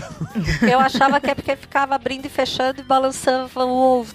Não, eu acho que isso não tem nada a ver, não. Olha, se balançar o ovo fosse um problema, Pra isso que existe cueca, amigos. Coisas muito sensíveis, por exemplo, eu sei que quem usa insulina e precisa guardar na geladeira, guarda dentro da geladeira, assim, num potinho dentro da geladeira. Porque aí eu até entendo, porque pequenas oscilações de temperatura podem prejudicar a insulina. Mas eu acho que no caso do ovo, dos lácteos e tal, é daquela, né? Assim, melhor colocar dentro se der. Mas eu não acho, eu não acho que tem uma grande diferença de perfil de temperatura dentro da geladeira. Existe, mas não sei se é tão relevante assim, entendeu? Até porque a geladeira é pequena, você fechou, ela estabiliza ali a temperatura relativamente rápido, né? Caco, você é um cara que costuma frequentar botecos do Rio de Janeiro, biroscas, essas Sim, paradas que eu imagino. né? Bastante, cara. Sim, pastelaria chinesa. Isso, aquele lugar que você entra Aquele que lá. o flango tá lá, ele sai voando. Que é o né? pombo. É, que tem o flango lá, você bota exatamente isso. Sai flango, sai flango, essa mesmo. Me tira uma dúvida, quando você entra em locais assim, porque esse tipo de lugar, ele é por si só uma, uma maravilha em vários, vários aspectos, mas às vezes tem alguma coisa que dispara aquele alarme dizendo assim, ok, talvez seja uma boa não comer aqui. Ovo pintado de rosa. Não. Isso é um o que é que dispara o seu alarme, Calco? O que é que você fala, cara, puta, acho que aqui é melhor não? Comida de rodoviária costuma ser uma coisa perigosa aqui no Rio de Janeiro, né? Tem um amigo meu, Tanan Ribeiro, mandar um beijo pra ele, que ele uma vez, cara, ele foi na rodoviária, olhou pra os alimentos assim, né, as coxinhas que estavam ali e tal, e viu um quibe. Aí falou, pô, eu quero, aquele, eu quero aquele quibe ali. Quando o cara foi pegar, ele falou, não é quibe não, é coxinha, espantou as moscas. Tá E saiu, né? Ele comeu a coxinha, não comeu? Ele comeu. Não, ele falou pensando bem, acho que não quero não. Ou seja, você tem que, tem que dar aquela, aquela checada na aparência, né, cara? É o primeira coisa, bem ou mal, a gente come com os olhos, é a primeira coisa, Então né? cara? sua dica é abanar primeiro pra ver se não tem, não tem mosca. Isso. Dá aquela Dá banada, uma pergunta se tá fresquinho. Isso. Pô, porque lá em Madureira, cara, tem um lugar também que faz um pastel, cara, tipo num subterrâneo, assim, cara. Você desce no subterrâneo, na, na outra extremidade, você já sabe que estão fazendo pastel, cara. Que ficam, pô, fica tipo uma, uma câmara de gás mesmo, sabe? Tu entra e tá aquele cheiro assim. Você atravessa, você nem chegou perto ali, você sai gorduroso do outro lado, cara. É impressionante. Então tem que ter cuidado, assim, com a aparência, com o cheiro, né? Vamos lá. Eu sou uma pessoa muito sensitiva, né, cara? Eu vou no, na aparência, no Ui. cheiro, vou olhando, vou sentindo o alimento. Antes de comer é sempre importante isso. Lúcio Luiz, você é outra pessoa que eu sei que, que resiste bravamente a esse tipo de coisa. Tem alguma parada que dispara um alerta na sua cara e fala, não, é melhor aqui eu não ir? Tá, tirando o restaurante vegetariano e coisas do tipo. Não, porque isso aí é óbvio, isso é só bom senso, né, porra? Não- Cara, é o seguinte, é, é meio que nesse nível. Se o negócio estiver muito podre, muito esquisito. Mas como é que você identifica que tá muito podre, muito esquisito? É isso que eu quero saber. Cheiro. Qual é o seu critério de desempate? Eu, eu acho que a fome ajuda a avaliar. Tipo, quanto mais fome você tá, menos criterioso você fica. Concordo. Isso não tem jeito. Tipo, se eu tivesse com muita fome, aquela coxinha kibe ia pra dentro. De boas, tranquilaço, né? Se bobear com alguma mosquinha junto. pra ficar crocante, né? Mais De proteína. brinde, de brinde. Insetos são o futuro da alimentação, né? Sim, com certeza, com certeza. Eu, Balena, e você, Balena, onde é que você traça seu limite? Eu sou chata com marisco. Você não come nenhum marisco ou você só tem problema? Não, eu, sou, eu gosto muito de marisco, mas eu não como. Eu só como marisco em casa. Na rua você não curte. Não. E eu só como marisco na minha região. Eu sou fresca pra caramba com marisco. É, percebi, é muito específico só. só Eu sou bem específica. Eu sou bem específica com frutos do mar, cara. Eu só gosto de frutos do mar da minha região, assim, sabe? O nojinho Então, se da você região algum dia for, for pra Bahia, você jamais vai comer uma muqueca de camarão lá. É isso, porque não é na sua região. Não, assim, a- eu acho que é mais o marisco. Polvo eu não boto na boca nem pra salvar. Que se fosse assim, a paz mundial depende. Você comer um polvo. Não, vai Elba, mas morrer. uma dúvida. Sua região em que sentido, se você já mudou bastante? É verdade. Funcionaria como? Brasília, ela não come nunca. Eu Não, nasci eu num lugar. Não, porra, a pessoa sair, sair pra comer peixe em Brasília, pra comer marisco em Brasília é foda. Uma vez o Lúcio, quando teve lá na Bahia, eu levei ele no, no restaurante pra gente comer muqueca de camarão. Chegou lá e falou assim: Ah, eu não como camarão. Pediu um filé, a Ah, cara, o sei lá. Lúcio vai pra Bahia comer churrasco, né? Ele é típico. É, é seria uma coisa típica do Lúcio, né? Sim, totalmente típico. Qual o problema? Nada, só comentamos. Só comentamos que não, não seria o prato principal de- dessa, dessa região do país. Agora, pra mim, eu sou muito chata onde eu vou comer. Porque eu olho, primeiro, ah, os garçons, a aparência de quem tá me servindo. Oh, Opa! Não, mas é um critério importante olhar pro garçom. Não, pra ver se tá limpinho, eu concordo. Exatamente isso. Cara, assim, o cara, Sim. ele tá suando e não sei o que, não, não vai rolar muito bem. É. Ô, Dudu, você concorda com isso porque algum dia desse você vai lá no, no Hooters, né? Tem que avaliar bem, né, Lúcio? Você vê, pra- quando eu estiver olhando pras garçonetes, não, mas eu estou avaliando a limpeza delas. Tem que ver se elas estão cheirando eu- bem, né? Outra coisa que eu avalio bem, o banheiro do lugar. Esse é o critério importante. Porque se, se o banheiro tá no nojo daquele e é onde eu tô vendo, imagina onde eu não tô vendo, tipo a cozinha. Outra coisa que eu, que eu avalio quando eu vou, antes de entrar, é o aspecto de limpeza do, do próprio local mesmo, né? Por exemplo, um lugar que vai servir pra você e o prato já tá meio, meio lascado, o chão tá sujo, tá meio grudento, eu já não, não acho muito legal, não. Aí eu já dou preferência a pegar coisas que são. que eu sei que são é, enlatadas. Eu já dou preferência. Eu não como alface fora de casa de jeito nenhum. Eu também não. Eu também não como mesmo, de E jeito em nenhum. casa, tu come? Também não, de jeito nenhum. Aliás, restaurante por quilo é difícil comer coisas cruas em restaurante por Nossa, quilo. eu não tenho nenhum tipo de pudor quanto a isso, cara. Nossa, é, é- meu favorito é restaurante aquilo e eu boto até comida japonesa lá. Eu almoço no restaurante Aquilo todo dia, que ele tem uma alcunha de Baratex, que é o mais barato da região. Ou porque é cheio de barata, né? Cara, eu prefiro não descobrir. Talvez seja, não tem esse problema não. E assim, eu como alface, como tomate, tem uns ovinhos é, de codorna cozida que eu sempre como também. Tem essa não. Vocês são muito frescos, de fato. Você sofre muito porque vocês ficam preocupados com essas coisas. Dudu Salles, você tá lembrado que eu tive duas infecções intestinais seguidas Porque você na nunca come logo nada pra evitar mês que isso. eu mudei aqui pra São Paulo. Porque você não desenvolveu anticorpos. Se você tivesse desenvolvido anticorpos a vida inteira, isso não seria um problema. Restaurante é aquilo, é a melhor coisa pra, pra ter anticorpo. Você vai comer até perdigoto do, dos outros pessoas que estão lá no restaurante. exatamente. Então fica lá conversando, em cima, pegando. Aquele sushi com gostinho azedo. É uma delícia. Coisa deliciosa é inverno, porque o pessoal tá com aquelas com mantas, né, e tudo mais, aí aquilo ali passa na comida, quando a pessoa vai É. Eu gosto muito daquele povo que fica conversando em cima da comida. E quando fica mexendo no cabelo? E comida japonesa em self-service é perigosíssimo, né, cara? Porque ela fica ali, vai, volta, vai, fica o dia inteiro ali. Aí tu vai pegar, não tá bem refrigerado, já tá meio assim. O peixe já tá meio assado até naquele calor do self-service. Não é mais peixe cru. É, o problema do self-service também é, de novo, aquele lance que eu falei da plataforma, das plataformas, assim, de temperatura, do perfil de temperatura, pelo seguinte, uma coisa é o alimento estar na temperatura ambiente, outra coisa é ele tá no rushou lá, a 60 graus. 60 graus é tipo assim, a temperatura ideal pros bichos fazerem a festa, entendeu? Então, assim, ele... é... Pera aí, pera aí que eu vou colocar no mute por um minuto, aí você continua. Não, mas, verdade, é verdade. É um negócio meio. Claro, não tô dizendo que ninguém vai necessariamente comer e passar mal, mas as condições ali do negócio, numa temperatura que não é nem uma temperatura alta de processamento, nem uma temperatura ambiente, é a pior possível. Aí junte a isso o fato de que tem gente cuspindo em cima, gente pegando o pegador da carne meio mal passada e colocando no, sei lá, no macarrão ali que já tá cozido, Faço entendeu? isso direto. O pessoal começa a enrolar muito na minha frente, eu pego outro pegador, pego o que eu quero e tô de boa. Sou super tranquilo. Eu também faço isso, cara. Não, e vocês estão falando essa coisa da salada, cara. É, uma vez eu fui comer num restaurante no Largo do Machado, aqui no Rio de Janeiro, e, pô, peguei salada, aquele clima de dieta, né? Cara, quando eu cheguei na mesa, tinha uma lagarta na salada. Então, gente. Quer dizer que tava boa. Sinal de que a, a lagarta era fresca, ó. Ou de que a lagarta que, que eu faço tava fresco. Mas sabe qual foi minha raiva, cara? Foi a reação do garçom, que eu chamei ele, amigo, pô, veio uma lagarta aí. Ele, ah.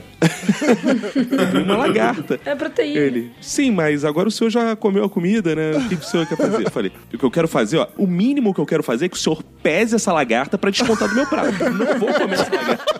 Nossa, que reivindicação, né?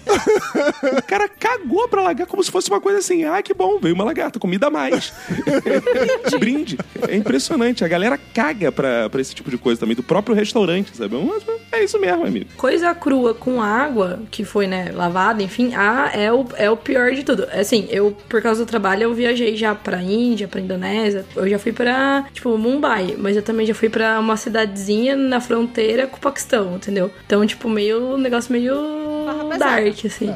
Me diga uma coisa, de, de 0 a 10, o quão nojento 10 é isso? Ah, assim, eu vou ser bem sincera, tipo, eu abstraí muita coisa, entendeu? Tipo assim, ó, não estou vendo, não estou vendo, não estou pensando, tô comendo e beleza. Não, na Índia, inclusive, Dudu, quando eles pegam esse tipo de coisa, eles tiram a salada e comem só lagarta. E reclamam, só tem salada no meu prato, não tem lagarta. Não, eles são vegetarianos, não tem isso. Eles não comem. É, são vegetarianas e tem mais uma coisa: não usam papel higiênico, é com a mão e a terrinha. Isso, Oi, tem isso. É. ecologia. É. Em Mumbai ainda tinha banheiro, assim, no hotel, tudo. Aí você para pra pensar no cozinheiro que fez a sua comida e manipulou o seu alimento. É, e é sério esse negócio da mão? É, eles comem com a mão, isso é mesmo. não, não, não. O negócio do, do banheiro. Sim, também. Por isso que, inclusive lá, pelo que me contaram, quando vai apertar a mão, não é a mão direita, é a mão esquerda, porque a direita é de ir Você no usa pra banheiro. limpar a bunda. Se você for canhoto, tá ferrado. Você tem que ser ambi ambidestro pra limpar a bunda, provavelmente, né? Não tenho comprovação nenhuma disso, estou apenas contando o que me falaram. Mayra está e- compartilhando o que ela recebeu no corrente Ah, viu na internet, na internet é verdade. Mas a história da terrinha é verdade. Sim, é, eles. Não, eles. eles o o banheiro não, não tem, tipo, a descarga, entendeu? Tem um, uma- um baldinho, assim, e uma torneirinha, sabe? em vo- em- do lado. Mas isso em alguns lugares, né? Não é, tipo, eu fiquei em Mumbai, que é uma das maiores cidades, e, tipo, lá, beleza, tinha. Lá é nos lugares que eu fui na fábrica e tal. Tinha. É. É. polêmico. Mais ou menos, entendi, tá bom. Mas uma coisa que eu faço, assim, tipo, e sobrevivi todas as vezes, né? Não tive nada grave. Olha, não tive nada grave. É, não quer dizer que não teve teve nada. Ela teve algo, só não, morreu é, não- disso. por incrível que pareça, eu nunca tive nenhum problema, tipo, uma intoxicação, assim, que eu passei mal, que eu vomitei. Mas eu tive muito problema com pimenta. Aí sim. Aí foi, o negócio foi tenso. Porque eu comia, tipo, comida da fábrica. Então não tem essa, tipo, ah, para estrangeiros, entendeu? É tipo assim, tá aqui a comida. Aí eu comia um monte de pãozinho, que era sem pimenta, o pãozinho lá. hum, Abusava no pãozinho, que eu conseguia comer. E comia uns negocinhos lá com peixe, com pimenta. Os caldinhos, os curries lá. Eu comia só um pouquinho, senão não dava, né? Tipo, ia Se morrer. dói pra entrar, pior pra sair. Mas tá fazendo o que na Índia? Você vai fazer o que lá na fábrica e tal? Pra Mumbai eu fui porque tinha. Eu trabalhava na Unilever, né? E lá tinha um hub de engenharia lá. Então eu fui pra cuidar de uns projetos e trabalhar com o pessoal lá. E aí depois pra fábrica na fronteira com o Paquistão eu fui porque no futuro teria um outro projeto naquela fábrica e eu precisava conhecer a fábrica e tal. Gandidan chama, que é bem. um lugar meio. tipo, bem distante de tudo. E lá na Índia foi o lugar mais, sei lá, nojento que você já comeu na sua vida? Ou se não foi, onde foi o lugar mais nojento que você já comeu na sua vida? Não precisa. Hum, Não lugar, assim, mas a coisa que eu fiquei mais com mais medo foi uma vez que fui pra Indonésia, trabalho também. Fui pra uma cidadezinha que não era turística nem nada, uma cidade grande, na verdade. Fiquei lá e aí depois, como eu tinha viajado 30 e quase 40 horas pra ficar três dias lá, eu tava pra tirar férias. Eu falei pro meu chefe: Ah, eu vou tirar férias uma semana antes do que eu ia tirar e eu vou ficar um tempo lá na Indonésia de férias, né? Aí eu fui pra Bali. Daí em Bali eu fiquei num tipo um homestay assim, que era ficava numa casinha no fundo da casa do cara, né? E aí um dia eu- ele tinha um carro e ele fazia tipo serviço assim de táxi. Aí eu pedi pra ele me levar na praia. Aí que eu fica- fiquei em Ubud, que é a cidade do comer, rezar e amar, que é no meio da ilha, né? Bem longe assim da, da costa. Aí ele, não, claro, eu te levo, tal. Posso levar meus filhos também, que, né, a gente vai pouco pra lá? Eu falei, claro. Aí fui eu e um monte de criança no carro, né? Foi uma farra. Aí eu cheguei lá e eles estavam assim super, tipo, adorando que eu tava com eles, assim, eles estavam querendo me mostrar um monte de coisa. Aí tinha umas moças assim vendendo um tipo um tofu com molho de amendoim na praia, assim. Aí a- as criancinhas foram lá, compraram e aí eles compraram um pra mim, tipo um- um- uma porção inteira assim pra mim. Aí eles vieram super felizes assim pra me dar o tofu da praia com molho de amendoim. Aí eu falei, mano, amendoim, aflatoxina, tofu na praia, vou morrer, certeza. Morrer, certeza. Aí, só que daí eu falei, aí criança, as criancinhas lá, come, come. Aí eu, ah, tá bom. Aí eu fui lá, só que aí eu fiquei com uma dozinha, porque eles compraram, tipo, um pra eles e um pra mim, entendeu? E assim, eles estavam em, tipo, cinco. Aí eu comi, tipo, dois pedaços, ah, que gostoso. Aí eu falei pra eles, ai, não tô com fome, pode comer. Daí eles comeram, ficaram mó felizes. Mas, e por incrível que pareça, eu não passei mal, mas, tipo, foi a vez que eu fiquei mais. como você é preconceituosa, tá vendo? Você vê que só porque você fez faculdade de engenharia de alimentos, você acha que você entende essas coisas, né? Assim funciona não. não, eu tenho certeza que eu fui a exceção ali da estatística. Cara, o pior lugar que eu já comi, você tava falando aí, eu me lembrei de uma coisa interessante. Eu viajei pra Bolívia, né? Ah, meu Ai, Deus. que Cara, também. Não, tem, tem uma parada maravilhosa lá que é o seguinte: que Tem uma sabe aquele suco do caminho de Chaves? volta pro Brasil, né? não, cara, é muito legal, cara. Tem aquele suco de limão que parece de tamarindo, tem gosto de laranja do Chaves. Radioativo. tem aquelas barraquinhas mesmo lá, igual do Chaves mesmo, uma coisa cultural da América Latina. A gente acha que é uma coisa só do Chaves, né, cara? Cara, e tem uma coisa lá que eles fazem que é muito interessante. Tu chega lá, pede um suco de pêssego. Aí o cara bota um pêssego no seu copo, de fato, né? Ou você toma um suco de pêssego. Depois, amigo, ele tira o pêssego do suco do copo que você tomou e bota em outro copo. Olha que bacana. Ele recicla. É Ele um recicla é, o pêssego. um saborizador. Então você precisa de, de verdade, tipo, você ter sido o primeiro do dia do, do pêssego. Você tem que ser aquele que abriu a barraquinha, dá um suco de pêssego, por favor. Depois Mas disso. aí esse pêssego é o dia, do dia anterior.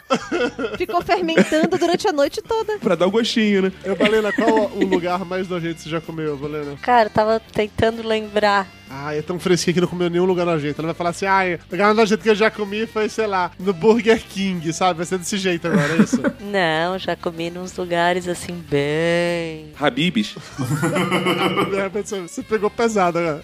esfirra de frango.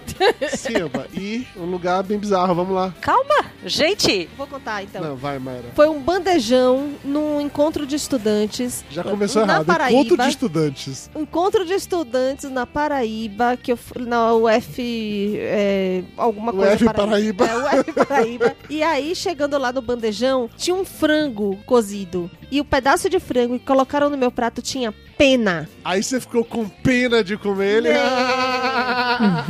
Mas você imagina, frango cozido em grandes quantidades, assim, num bandejão, já não é um. já não tem um aspecto bacana. Vem aquela pele. Aí, ó, sensorial, sensorial. Pois é. E aí vem aquela pele ali em cima. E você vê na pele pena. Ah, eu acho besteira isso. Uma bobagem, né? De novo, cozinhou, ficou em alta temperatura, com certeza qualquer bactéria tinha na pena morreu. Não, não vejo problema. Gente, mas olha só, era um frango, tinha que ter pena, né, cara? É, exatamente Não no isso. meu prato. O padrão seria esse, né? Estranho se não se viesse com escama, né? Tá, mas vamos lá. Lugar mais bizarro e nojento que você já comeu. Eu tô pensando aqui, cara. É, é porque ao mesmo tempo que eu sou fresco pra comer, eu não sou fresco pra comer. Porque assim, é, é quase uma frescura de Schrödinger, sabe? É. ok, boa definição. Não, porque, porque eu sou fresco pra comer determinadas comidas. Tipo, eu não gosto de feijão, não gosto de camarão. Mas eu- não tenho muita frescura pra comer o que eu gosto e tiver meio esquisito, a não ser que esteja muito estranho. Então, eu não tô lembrando propriamente de lugar nojento. que, Tipo, já comi em bandejão de estudante e foi de boa. Tudo bem, eu comi tipo 10% do que tinha no bandejão bem selecionado, mas. Tudo bem, você teve uma caganeira naquela tarde, mas é normal pra você ter caganeira, está tudo certo. Ah, até, aí, meu filho. Isso, aí não- isso pra mim, se for parâmetro, pelo amor de Deus, né? Então eu acho que não. Pelo menos não que eu esteja lembrando agora, não se aplica exatamente. Eu, bem você, Elba, lembrou? Eu acho que eu tenho a mesma coisa que o Lúcio, assim. Eu já comi num monte de lugar, assim, que, eu, que se eu parasse pra pensar eu não entraria, mas eu entrei, assim, tranquilo. Tinha umas comidas, assim, por exemplo, a, o macarrão com sardinha que eu comia no refeitório do, do instituto. A gente, o pessoal que fazia o, o estágio à tarde e os presidiários que prestavam o serviço de limpeza do colégio. A gente comia tudo no mesmo horário lá no refeitório. A gente comia mesmo ca- macarrão com sardinha. Era uma delícia aquele macarrão, mas era assim, o, o aspecto dele era não era bonito. O nome de comida de, de, de bandejão tende a não ser muito legal. Aquele risoto de coxa de peru que sobrava da segunda-feira no RU da UFSC. O risoto que ele serviu na quarta. Isso é bem específico, hein? Ele serviu a coxa na segunda e o peru na- e o risoto na quarta. Não, assim, não era aquela coisa mais bonita. E, e- e comer aquela coxa de peru na segunda era pavoroso, cara. Não era uma coisa bonita. É, Eu fui visitar o bandejão do Unicamp quando eu fazia faculdade, para fazer um- uma matéria. Imagina o trauma, ainda bem que foi meio no fim da faculdade. Não, mas tu sabe que o bandejão da UFSC não era ruim? Porque às vezes o reitor almoçava lá. É, tanto que Bom tem a lenda que o peru era por causa de, que esse negócio do peru era por causa dele que ele gostava. Teve um dia que tinha que, eu, que tinha Gente, filas. são muitas piadas. são muitas piadas. É, é muito quinta série. É, uma pergunta importante, porque todo mundo já compartilhou esses momentos e coisas nojentas que vocês comeram, assim. Para nossos especialistas, mais uma vez. Então, aquela clássica frase, o que não mata engorda, é verdade? É isso mesmo? Olha, é, é, é casa a casa. Famo- famoso casa a casa. O Dudu, o Dudu tá louco pra poder pegar até comida do lixo, tu tá sabendo? Eu preciso de alguém que dê aquele carimbo pra. Assine embaixo, vou dizer pra Mayra, Mayra, tá tudo bem. Eu preciso de alguém que assine embaixo pra dizer que tá tudo bem mesmo. É esse o meu objetivo. Porque se você falar agora pra mim que a regra dos 5 segundos não é confiável, eu não vou nem sequer publicar esse podcast, que eu não quero destruir o sonho. de todas as pessoas. Sem pressão, né? Não, sério, Jana, a regra dos 5 segundos, por favor. É assim, ó, depende do chão que vai cair o negócio, entendeu? Não, Jana, não pode ser depende, Jana. muito. Não, ó, eu vou falar assim, vai cair assim no chão da rodoviária, daí eu Mas, recomendaria. Jana, em 5 segundos a bactéria consegue sair do chão e subir no meu pão que caiu. Consegue, meu. Cara, o pão vai Consegue. cair na bactéria. E não vai esmagar. Imagina a equivalência, assim, é uma avalanche caindo na nossa cabeça, entendeu? E aí vai amassar a bactéria, vai ficar amassadinha no chão, pega o pão, no máximo dá- bate, bate com a mão assim. Uma pra bactéria tirar a poeira. morta, né? É vacina. É vitamina S. O que é vitamina S? É sujeira. É que você não, já ouviu essa teoria que você tem que dar pras crianças? Não, não conhecia Vitamina essa não. Vitamina S. É, a vitamina S é uma brincadeira, mas existem várias correntes de estudos que dizem que muitas, é, muitos problemas, alergias e problemas de crianças é, são por falta de exposição a controlada, obviamente, né? Vai fazer a criança comer terra, sei lá. Mas pela exposição controlada a micro-organismos na infância, assim. Mas eu É o concordo povo com criado isso. a leite com pera. Eu concordo, mas é por isso que a Mayra vive ficando doente eu não. Leite com pera, não come nada. Ai, ai, tá vencido. Ai, tá mofado. Ai, tá verde. É por isso. Ai, tá Nunca, nunca lambeu o chão de uma rodoviária, né? Pois é, velho. Que pariu. Nunca abriu a vasilha do, do presunto, olhou pro presunto, viu que o presunto olhou de volta pra você e comeu ainda assim, né, pô? Não é à toa fica desse jeito assim, se estragando fácil. Que absurdo. Ai, ai. Eu acho que a gente abordou praticamente a pauta inteira. O que, que você tá Tu tá rindo? mudando de assunto. Porque a Jana não concordou contigo, tu tá mudando de assunto.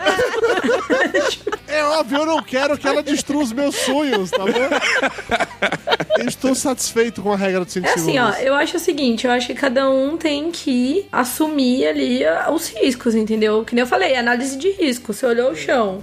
Viver, viver é se arriscar. Você está vivo, você está se é se arriscando, entendeu? Você sai na rua, você tem mais chance de morrer porque o ônibus acertou do que se bom caiu na rodoviária, entendeu? Aí você olha assim, ó, eu já, eu já comi coliformes fecais mais suspeitos do que esses, Ah, é isso? tá tranquilo. Gente, A, a pessoa pode andar com maçarico e com álcool em gel pra desinfetar, não pode? Aí, tipo, você esteriliza tudo. você esteriliza a língua, né? Quando você pega o maçarico, você problema- passa na sua língua É, vocês estão depois. falando assim e tudo mais, mas eu tenho, tenho problemas muito sérios, porque eu fico lendo as coisas pra poder depois fazer ter esse papo de gordo. E aí você começa a ler estudos do tipo que tem é, uma quantidade aceitável de pelo de rato que pode ter nos alimentos Isso. industrializados. Tem uma quantidade aceitável de barata que De pode ter. inseto. Porra, velho. Coliformes Se- fecais. Mas na comida que você faz na tua casa vai ter uma quantidade de, de pezinho de barato, uma quantidade de mosquitinho. Você Ah, em alguns casos vai ter até uma lagarta inteira, como no caso do Caco, pô. Tá valendo, tá? Sim. pô. Mas isso aí rolou uma polêmica um tempo atrás. E aí, assim, a- aqui no Brasil é uma das legislações mais é, restritivas em alguns pontos, assim. Não digo que necessariamente a fiscalização é ideal, enfim, mas o- né, que seja. Só que assim, tem uma questão. É, quando a gente tá falando de estocar cereais, existem pragas associadas a esse, a esse tipo de alimento. E não existe uma tecnologia viável pra você fazer um estoque que é tipo estéreo, entendeu? Que não vai entrar inseto, que não vai entrar rato e tal. Tipo, não tem como. E aí, que, que, qual que é a questão, né? Tipo, tem um, um tanto aceitável de coisas como objeto estranho ali. Então, pelo de rato, por exemplo, não pode ter numa quantidade, obviamente, que você vai pegar farinha e tem pelo de rato no meio da farinha. Mas aí é uma, é uma quantidade, tipo, não sei quantas partes por, tipo, metro cúbico, sei lá. É uma quantidade muito ínfima. E, e depois isso aí vai ser processado. Então, me É a lógica do xixi na piscina. isso, exatamente. Exatamente a lógica do xixi na piscina. E isso vai ser processado termicamente, né? Então a farinha, tipo, vai ser. O, Ou o seja, vai seja, né? esquentar e vai matar o Isso. Ficou. Você tá vendo como eu tô vendo todas as minhas teorias? Aí, ó. Por isso tem que andar Aí, com maçarico no bolso. Isso. Isso. Caiu no chão, você. Acho mais do que justo isso. Gente, vocês estão alimentando o mundo. Amanhã o Dudu tá comprando maçarico. o problema é que quem convive com este monstro sou eu. Quem beija na boca desse monstro, né, Maia? Ela vai pegar o maçarico e queimar tua boca. Se esquentar, matou a bactéria, tá valendo, né?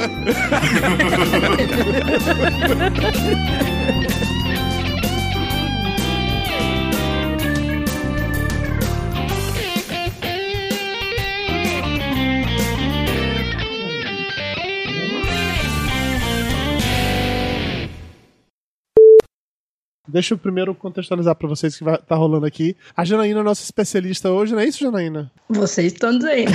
A Janaína já quase desistiu. Ai, meu Deus.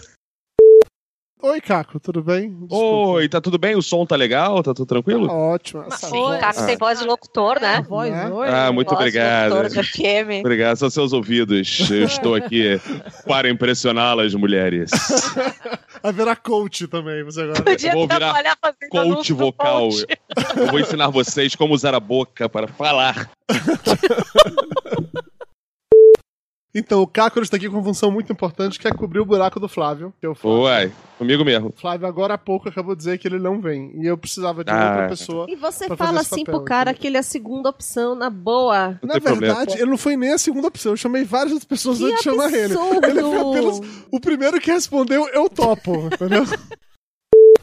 Vocês ainda estão na abertura? É, a Elba tá enrolando, não acaba a abertura dela nunca. Aproveita, Ô, Lúcio. Tá bom. já que você botou, também. bota a sua faixa pra gravar e fala a tua frase de abertura. Tá, peraí.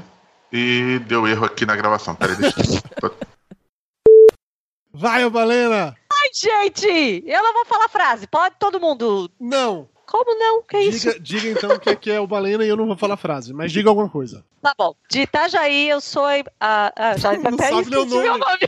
Não sabe nem o nome, meu Deus. Esse remédio é bom, hein? De Elba. De Elba.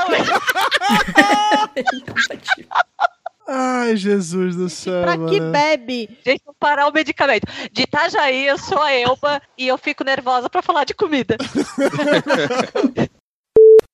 O curso de humor sai no, no Minuto de Silêncio ou tem um site só pra ele? Não, tem, é, no site do Minuto de Silêncio tem lá o- uma aba só pro curso de humor, mas o feed é separado. Entendi. Já tô baixando aqui. Tá, e no É seu porque áudio você- de novo cagou, tá? Ah, tudo bem. Mas tô baixando o podcast mesmo. Muito obrigado pela participação. Você realmente foi Não, especialista a de vocês. verdade no assunto.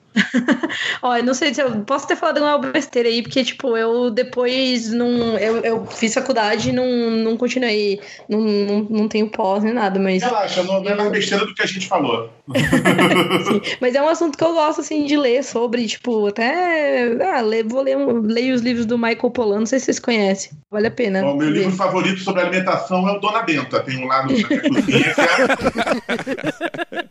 Papo de Gordo. Com a gente é menos comida e mais conversa.